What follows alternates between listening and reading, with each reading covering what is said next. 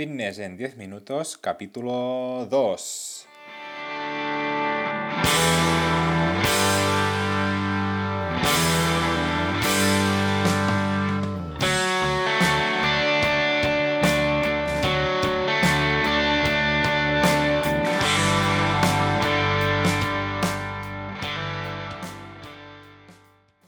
Bienvenidos un día más, un martes más a Fitness en 10 minutos, capítulo número 2 del día 17 de diciembre del 2019. Buenos días, mi nombre es Mark y esto es Fitness en 10 minutos, un podcast en el que hablamos de todos estos conceptos, técnicas, estrategias y noticias sobre el mundo del fitness. Eh, todo lo relacionado en entrenamiento, nutrición, suplementación, recetas y consejos para conseguir un estilo de vida más saludable. Hoy un programa que, un programa que voy a dedicar a todas aquellas personas que me han agradecido y, apoyado en empezar este podcast. A todos vosotros y vosotras un abrazo muy grande. Muchas gracias por los comentarios que he recibido en Instagram. Gracias por vuestro apoyo y sinceridad. Espero que os sirva de mucho y aprendáis del mismo modo que, lo estoy haciendo yo. Eh, hoy, como cada martes, un programa especial para vosotros porque porque vamos a, responder vuestras preguntas que me habéis ido enviando eh, tanto en el correo como en, Instagram, por lo que también estoy muy agradecido, porque he recibido muchas respuestas, muchas preguntas y, es de agradecer. Pero antes también os quiero comentar que próximamente en marpadrosafit.com, en mi, en mi web, tendréis cursos para aprender sobre entrenamiento y nutrición y consejos, recetas, básicamente todo lo que necesitáis para mejorar vuestra salud. Eh, cada semana tendréis un, curso nuevo y si me queréis eh, proponer algún tipo de curso, decídmelo en el apartado de mi página web marpadrosafit.com barra contact us. ¿Vale? Bien, y después de ya toda esta chapa de, inicio, eh, sin más dilación empezamos ya con las preguntas. Empezamos con Juan, que nos pregunta cuántos gramos de preentrenamiento se pueden tomar y en cuánto tiempo para que hagan efecto. Pues bien, Juan, esto dependerá un poco de, de cada persona de la cafeína que haya tomado en, este tiempo, dependerá un poco de, cada individuo. Eh, los estudios eh, nos dicen que, lo puedes tomar media hora o, una, hora, una hora antes del entreno para que hagan sus efectos.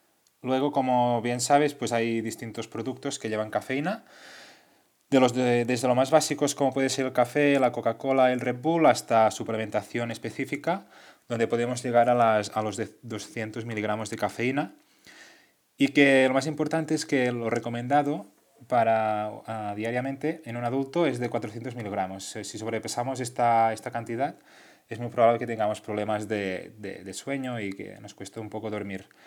Y luego también otra recomendación es que para mujeres embarazadas el límite está en 200 miligramos. ¿vale? Otro punto importante. Como recomendación eh, personal, yo lo que estoy tomando ahora mismo es cafeína a media hora antes del entrenamiento y me estoy tomando cápsulas de cafeína, que cada cápsula lleva 200 gramos, ¿vale? Entonces me tomo dos y lo noto mucho sobre todo en el entrenamiento, mucho más focalizado, mucho, con muchas más ganas, no sé, es muy recomendable, ¿vale? Espero que te haya respondido, muchas gracias Juan y em, vamos con Manel, que nos pregunta, ¿qué aconsejas comer en turnos de noche? Muchas gracias.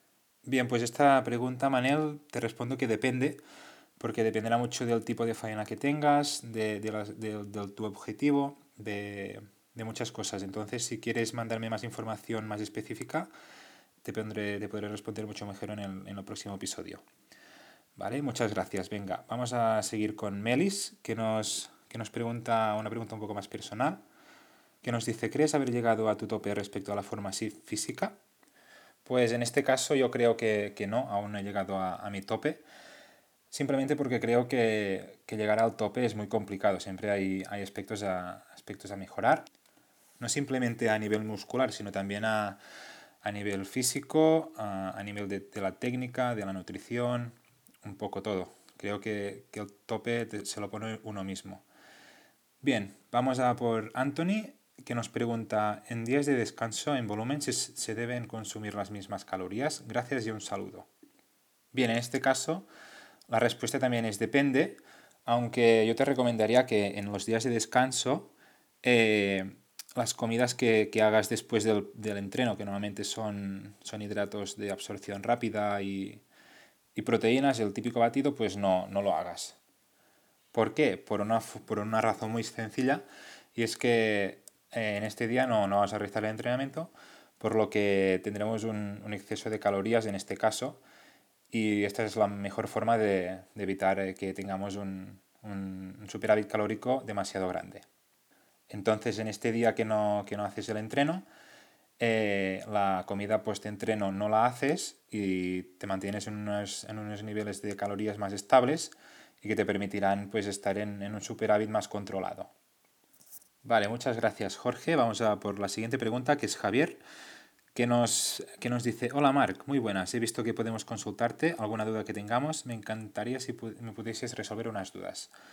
Llevo como un año entrenando, comiendo bien, etc. y he bajado 20 kilos. Me siento increíble, mi vida ha cambiado por completo, pero mi duda, se me ha quedado el abdomen con esa piel pellejo, colgado. No sé cómo llamarlo. ¿Cómo podría ir quitándolo? Me han dicho que siga entrenando y comiendo igual, pero seguir en déficit, no sé, tengo muchas dudas, muchas gracias. Pues bien, Javier, me alegro mucho de que, de que hayas conseguido bajar estos 20 kilos. Normal que te sientes increíble. Te animo a seguir así. Y respecto a tu duda, pues yo personalmente lo que haría con, esta grasa que, está como la piel pelleja esta, pues eh, seguir entrenando como te están comentando y comiendo de, una forma más quizás algo distinta, no, porque, no tiene por qué ser en déficit, pero sí con algún protocolo de algún protocolo específico para conseguir metabolizar estas grasas, grasas que se muevan, y que, y que se terminan quemando. Pero esto con, con tiempo y, y, el tema de la nutrición creo que, que, lo puedes conseguir. Si quieres, mándame un mensaje, un correo y como más específico de la zona, del tipo de, de grasa que, que, tienes y miramos a ver si lo, si lo podemos solucionar. ¿Vale? Bien, y seguimos por último con Nasim, que nos comenta, hola, buenas tardes, necesito tu ayuda porque tengo abdominales pero no se aprecian, porque tengo bastante grasa y me gustaría limpiar esta zona no sé qué debería comer para que me beneficiara. Pues bien, así esto lo que tienes que hacer para conseguir que, se te vean los abdominales es ah, realizar una dieta en déficit calórico y luego tener paciencia, constancia con la dieta y, el entrenamiento. Es la única forma de, quitar esta grasa que tenemos en, los abdominales. Aún así, también te, quiero comentar que, que, quitar la grasa ah, localizada, esto es imposible.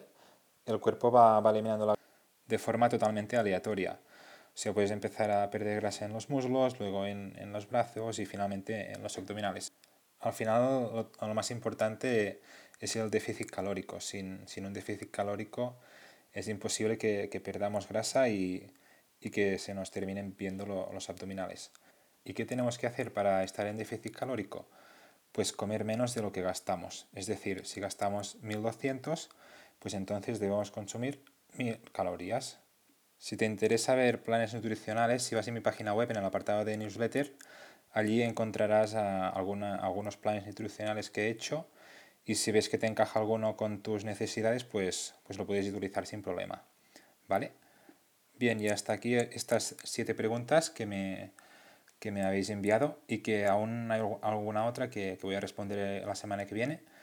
Os animo a participar a este podcast enviándome estas preguntas y, nada, hasta aquí el programa de hoy, el segundo programa de Fines en 10 minutos. Espero que, os haya gustado y si es así, pues estaré eternamente agradecido si os suscribís a él, lo compartís en vuestras redes sociales e incluso si, si dejáis valoraciones de 5 estrellas en iTunes, me gusta y comentarios en iBox y en Spotify.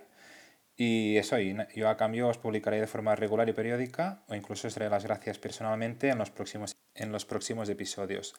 Comentaros también que, que todos los podcasts los encontraréis en, en, el apartado de podcast en mi página web, en marpadrosafit.com. Y nada, que me voy del, del tiempo. Eh, muchas gracias por estar ahí al otro lado, escuchándome y apoyándome. Y estad atento a los próximos cursos que vendrán próximamente.